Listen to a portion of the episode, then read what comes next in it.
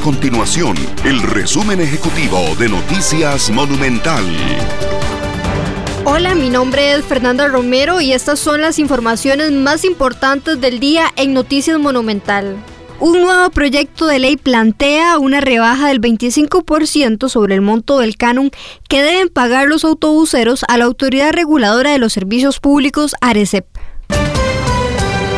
El comportamiento de la pandemia en el país sigue siendo favorable. La tasa de contagio por COVID-19 suma cinco semanas de tener una tendencia estable. El informe de la Universidad Hispanoamericana ubicó la tasa R en 0.9 en la última semana. Estas y otras informaciones usted las puede encontrar en nuestro sitio web www.monumental.co.cr. Nuestro compromiso es mantener a Costa Rica informada. Esto fue el resumen ejecutivo de Noticias Monumental.